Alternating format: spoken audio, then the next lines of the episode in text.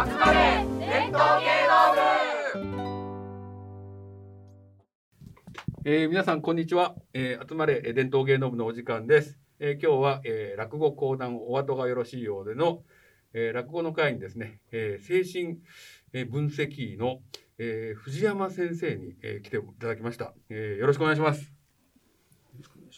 そして、えー、レギュラーの、えー、うちの、えー、会社の、えー、同僚でもあります、えー、三浦さんですよろしくお願いします、は三浦です。よろしくお願いいたします。そして、えー、と今日メインで MC をやっていただく放送作家の和田さんですはい、和田直久です。よろしくお願いいたします。では、えー、和田さんよろしくお願いします。はい。えー、とですね、今日あのお客様のお招きしているのは藤山直樹先生。で、えー、肩書きとしてはあー精神分析科はい。かかです。そどういうことですか？精神いや分あんまり析医者と関係ないので精神分析はね、あそうなんですか。はうん。医者じゃなくてもできるなれるんで。ははははは。だから日本日本ではよく精神分析医って訳されるけどそういう英語はないですよ。あサイコアナリストですから。サイコアナリスト。うん精神分析家です、はい、それでまああー精神分析家であり、えー今見たらこれ2012年なんですけれども、えーこの藤山先生は2012年に、えーこの「落語の国の精神分析」という本を出されまして、えー、美鈴書房から出ていますけれども、えー私も出てすぐ読みました。えーでこれまあ偶然なんですけれどもあの共同通信から、えーその時に書評を書いてくださいと言われまして、えー書いた記憶があります。あれね共同通信にっていうところに書くと新聞に何十紙に出るんですよ。そうそうそういろんな地方紙にありがとうございましたえ。本当にありがとうございます。えいえいえいえいえありがとうございます。なのでもうずちょっとね読んだの10年前なんで、あのー結構忘れてしまっている部分もあるんですけど すごく面白い本だったっていうのが、えー記憶にありましてまああのーどういうことですかね。落語の演目を取り上げてそれ、えーそこにこう入ってくる、えー人物像とかそういうのにアプローチされたっていう理解でよろしいんですか、ね。まあ、それと、まあ、落語っていうもの最初の章なんかは落語っていうものがなどんなもん落語をするっていうことを人間のありようっていうのはどんなものなんだろうかでうん僕は分析家をやってるんだけど分析家の仕事となんかつながってるような感じがするぞって。これも手前味噌なんだけどそういうふうなことを考えたりとかしましたね。人間の心が分裂しているありさまっていうものを具象的に表しているような落語ってそういう感じですもんね。二人の人が。どっちもでどっちもお互いのことを知らないかのごとく喋るっていうはい。うん。話でね。そこにこうフレッシュな断面が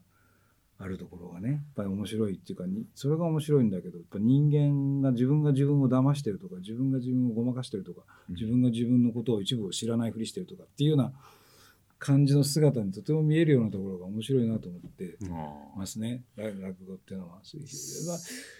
海外なんか海外のほら漫談みたいなのがあるじゃないですか、はいスタンダップ、はいはい。ああいうのってこう一人芝居的ではないじゃないですか、はい。語語りじゃないですか、ーはい。でも落語はもう基本がこう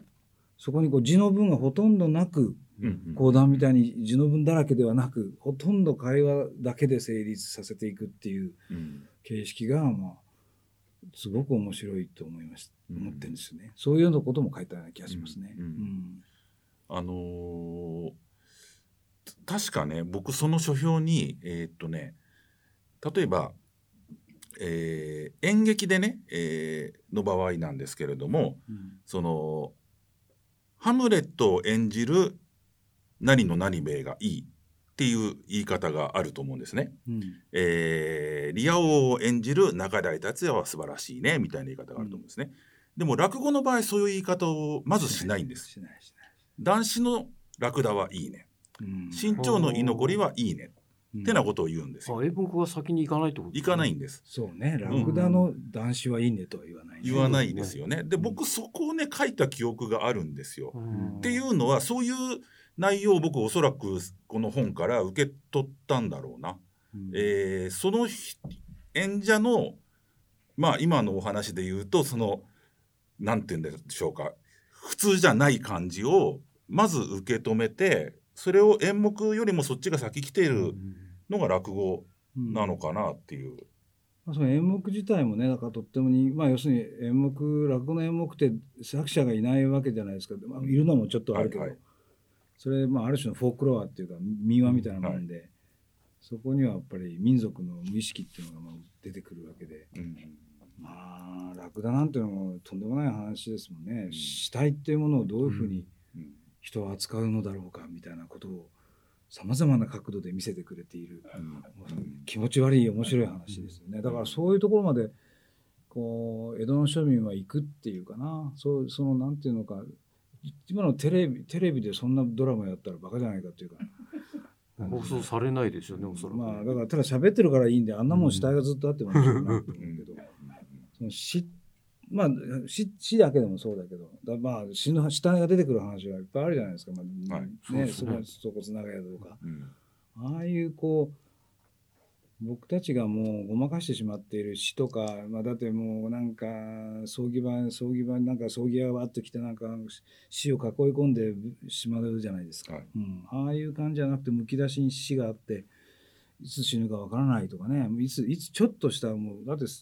赤痢だのもうコレラなんかあったらもうブワーッとみんな死ぬし、うん。もう。今のこのコロナなんかもうみんなビクビクしてるけどほとんど死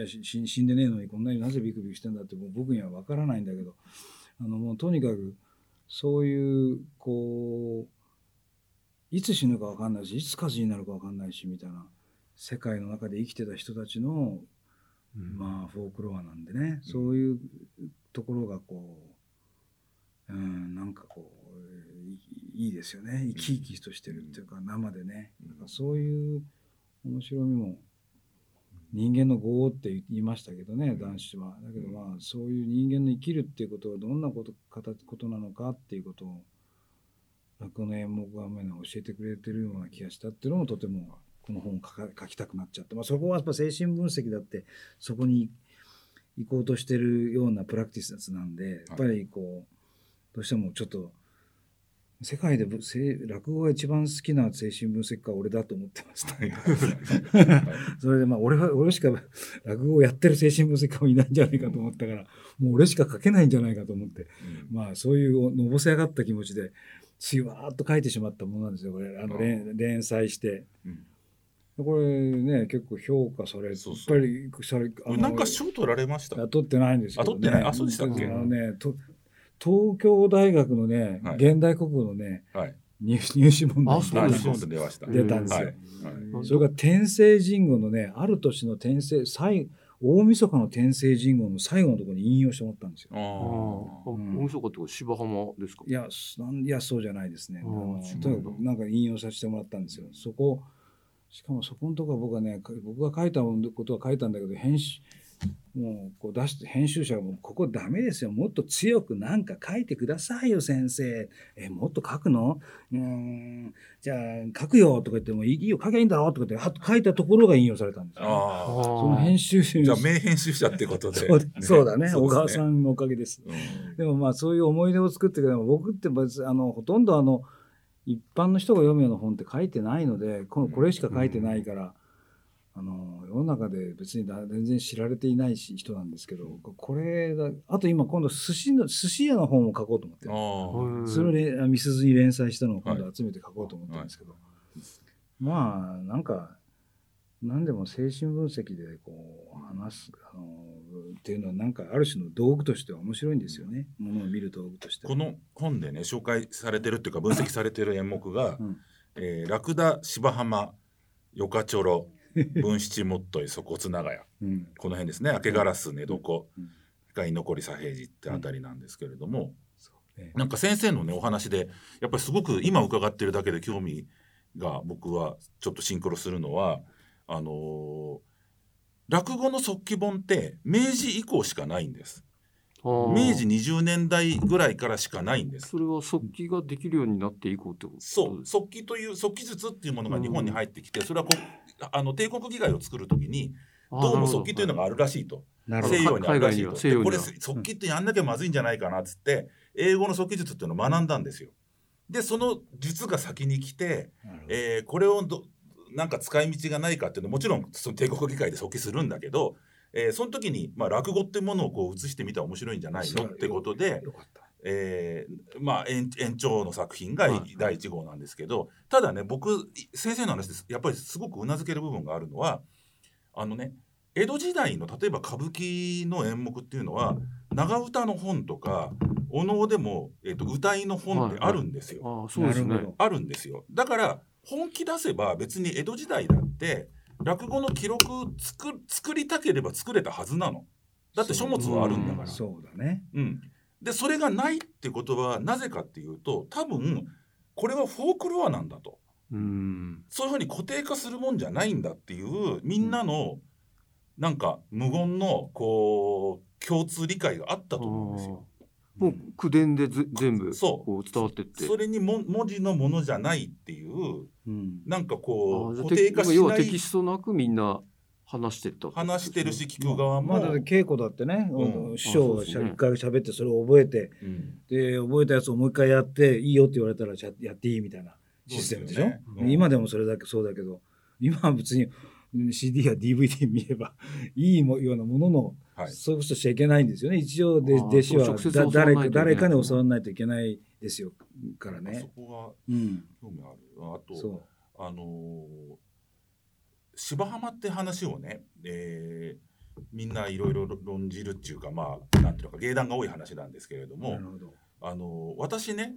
ぜひ藤山さんのあの先生じゃなくていいですね。ねもう藤山さんでいいですよ藤山さんでいいですねもう。先生とかじゃないですもん。はい僕はにご意見を僕伺いたいのことがあって、うんあのーアメリカ映画で、えーポール・ニューマンが出たね「氷結」っていう映画があるんですよ。氷結うんありましたね。でも俺見てない氷結それどういうのかっていうとうんものすごく妻にも逃げられてダメ弁護士がいるの。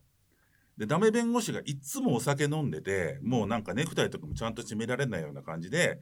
もうバーみたいなところにいてで仕事って言ったらそのお葬式があった時にもう知り合いみたいな顔して乗り込んでって遺産の分けるのを簡単な仕事ですよ。それを無理やりもらって、えーまあ弁護士だからうんその手数料みたいなので、あの無理やり行って。無理やりっつうかだから し知り合いみたいな感じでお葬儀場に行っちゃうわけ。うん。呼ばれてもいないのに。そうそうとりあえずまあおこぼれで生きてるおこぼれでって言ってないやつなんですよ。だけどそいつがあるきっかけでまあ医療裁判の案件がたまたま来ちゃってうん。でいつもだったらそんなのも自分がマジでやるんじゃないんだけどあるきっかけでそれに本当に取り組むわけその事件に。で俺この毎日この過ごし方じゃダメだっつって自分で、えー目が覚めるわけです話のとすごいねそれ。途中から。ね すごいね。ただそれでその裁判に、えーいろんな努力をして証人証言証言者がいないのに連れてきたりとかうんやるって話でなんだけれども、うん僕その話すごく面白いのはその俺この事件に本気で取り組むぞってなった後もお酒は飲むわけその人。おつまり禁酒しないんですよ。でそこから僕逆に分かったのは日本って芝浜に代表されるんだけど禁酒をします、えーそれが素晴らしい。ゆえに立ち直ったっていう流れになるわけ。うん。で氷結は途中から本人心入れ替えてべ俺弁護士やるぞってなるんだけど別にビール普通に飲むんですよその後も。うん禁酒のお話にならないの？それ僕結構面白いなとウイスキーは飲まないんじゃない？ウイス そうかもしれない。そうかもしれない。あああいつらだはあのきあの人たちはあのウイスキービールは酒だと思ってないでしょ。そうウイスキー。うん。そそれでそのフォークロア的に言うとねこの違いってどどうどうお考えになりますか？いやーだからやっぱせいやそのそれ書いた時に、まあ、僕は精神科医としての視点とか分析か、まあ、精神心の臨床をやってる人の視点からするとアル中っていうのは一番難しい病気だから、はい。あれまあ、アル中これってまあ落語ってアル中とギャンブル依存の人がやたら出てくるわけじゃないですか。ね、まあ分子持ってればギャンズギャンブル依存が治ったって、うんうんうんあれ治ったのかどうか知んないけどうん。なんか知らんけどうん。だけどまあアル中は一応治ったような感じじゃないですか。1年。であんななんで治るのかって。うん。普通治らないでしょうって、まあ、うん。アル中治るのはものすごい難しいことなんであれだからそれはどうしてなのかって時にやっぱり奥さん奥さんという人との関わりの中であの人が動いたんだっていうことを男子だけが割とその本質を掴んでるような感じがしたので、うん。うん、だって普通のだとなんか、うん、なんか手のいいなんかあのだまあ結局奥さんがこううまいこと手なずけてこうだなんまかやったような感じだけど、まああれはぶつかり合ってる夫婦がとうとう、ああこいつはこいつがそんなにこいつがそそんなことするわけないんだって言ってまあ心を入れ替えるみたいな感じでだ本人がこうグッと変化するっていうところを一応捉えてるんですよ。はいだからなかなかちょっと説得力あるなと思ってそこがやっぱりあ面白いと思って、まあそこを書いたんだけど、うん。だけどなんていうかまあまあ普通治んないですからね。やっぱりぞやっぱりあのやっぱり海外でも基本的にはアルコールの治療ってアルコールは海外の場合はあの断酒会っていうようなものに近い AA っていうのがあってですね、はいはい。その AA に行くとよくあのアメリカの探偵小説とかハードボイルドとかで AA に行くシーンはありますけど、AA に行ってわ俺たちは酒酒にと酒からは無力だ。酒に対しては無力なんだ上部上部神神とは言わないんだけど上部の上級上部のものにもう自分を委ねるしかないんだっていうふうなことをみんなでこうぶーっと唱えてあと一人一人がまあただ単に思い出あのあ酒にまつわる思い出話だけをしてさえさよならっていううん。その回をずーっとやっていき続けるとやめられるみたいなあののがあるんですよ。AA っていう、はい。はいだからやっぱあれでもまずもうやめるっていうところを決断するしかないんだっていうところからしかスタートできないとは思いますよ。うん。うん、日本でもそうやっぱりその決断っていういや決断してもまたねポロッと飲んじゃう。でもまあまた戻ってくるっていうことをこうポロッと飲んじゃうのをスリップっていうんだけどスリップしてはまた戻る。スリップしてはまた治療に戻るとか断酒にもあのあのドライなと方に戻るっていうことを繰り返してだんだんスリップになるまでの期間が短長くなっていってとうとう何年もスリップしなくなるみたいな感じに治っていくわけですけど、なかなか治んないわけだから、あんなにこう奥さんとの関係一発で良くなるっていう夢のような話を書いててす素敵だなと思って思いましたけど、まあ嘘ですよね。うん まあ嘘が嘘があるなと思う嘘っていうかまあそれは、うん、そう。でももちろんあの男子がややればおおって思うなるほどねと思って、うん、なんか元気になるようないやでもなんか人間ってとんこんなもんだなと思うような感じにはなるんだけど、うん、まあこうなんていうか精神科医ってすギャンまあそういう人をいっぱい見てるって本当に難しい人たちだと思ってるんである。うん。うん頭の頭がいいよくてあもう何も全部分かってますよ。でも俺は酒はやめませんから、ね、酒はやめませんけども例えば、うん、他の男のあのす不眠だけ治療してくださいねとか言われて「はい分かりました不眠だけ治療しますけど」って言って「ちょっと酒やめませんか?」とか言いながら付き合ってもう6年みたいな人いっぱいいますからね。あうん。いやさお酒の治療はしません、飲みますから。でも飲んでる間多分うつとか治んないんですよ。そういう人は、うん。とにかくそういう人ってもうお酒がやっぱり原因だったりするわけですか？いや原因なんでしょうかね、まあ、途中からものすごく飲ましてだってもう今だ今だからその今ポッと頭にある人は例えばろあ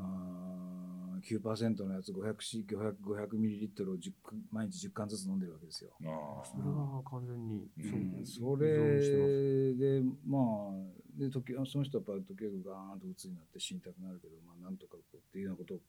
何年も繰り返してるんだけど。あのー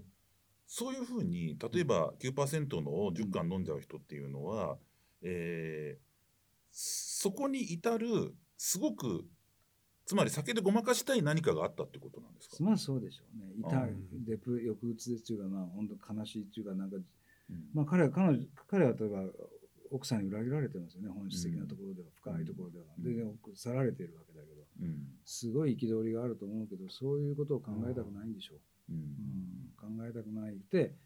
できるだけ空白にしたいんでしょう。んう。うん、空白にしたいんですね。うんそれをよ酔うっていうようなことによってよってもうわわ、うん、そのままこう、もうこのもうその人はもう肝機能なんかめっちゃ悪いから、も